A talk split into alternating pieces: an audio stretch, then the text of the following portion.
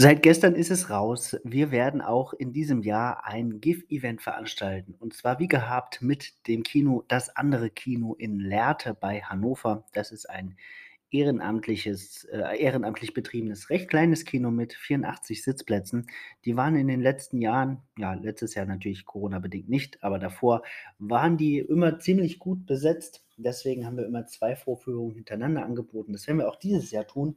Und zwar am 20. November.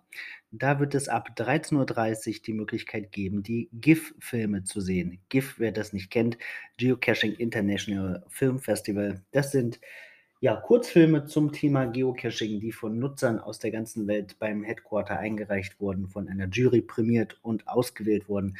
Und die besten Filme werden dann äh, in, innerhalb von weltweiten GIF-Events ja, gezeigt.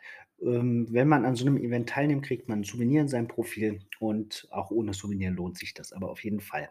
Das Listing ist noch nicht veröffentlicht, es ist eingereicht rechtzeitig. Ähm, das wird also klappen. Es gilt die 2G-Regel und man muss sich über die Luca-App einchecken, aber das kennt man ja im Moment auch von vielen anderen Veranstaltungen.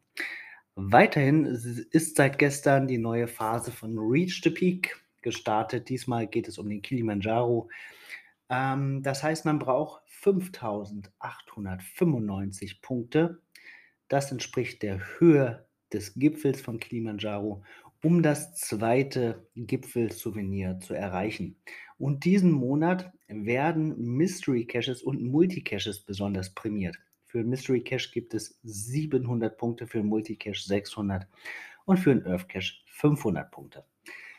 Ja, das war's für heute.